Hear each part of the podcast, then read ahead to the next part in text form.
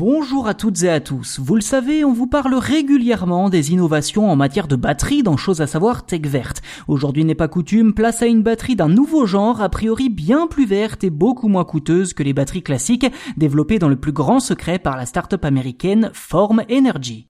D'après son communiqué, Form Energy explique avoir créé, je cite, une batterie fer-air rechargeable capable de fournir de l'électricité pendant 100 heures avec des coûts de fonctionnement réduits comparés aux centrales électriques conventionnelles et surtout 10 fois moins cher qu'une batterie traditionnelle lithium-ion. En d'autres termes, il s'agirait de la première batterie à bas coût avec d'excellentes performances. Dans le détail, l'entreprise explique avoir fabriqué sa batterie avec du fer qu'elle qualifie de l'un des minéraux les plus sûrs, les moins chers et les plus abondant sur Terre.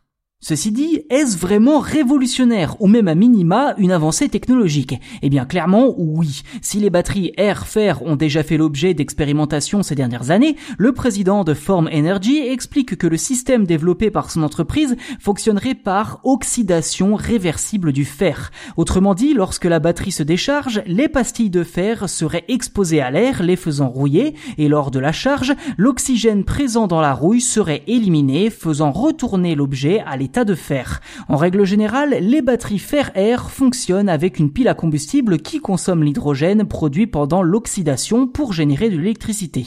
Ceci dit, la firme n'a pas indiqué si cette méthode sera utilisée ici. De ce fait, passer d'une batterie au lithium à une batterie air-fer permettrait entre autres de préserver durablement la planète et d'éviter l'extraction de matériaux rares avec des procédés polluants comme c'est notamment le cas pour le lithium. En effet, l'avantage du fer, c'est que ce métal est très abondant sur Terre et facilement extrayable. Autre point positif, cette technologie utilise des matériaux peu chers et faciles à recycler. Si la startup n'a pas communiqué davantage de détails techniques, elle explique travailler sur un premier prototype de 30 MW dans le Minnesota, dont la mise en service est prévue pour 2023.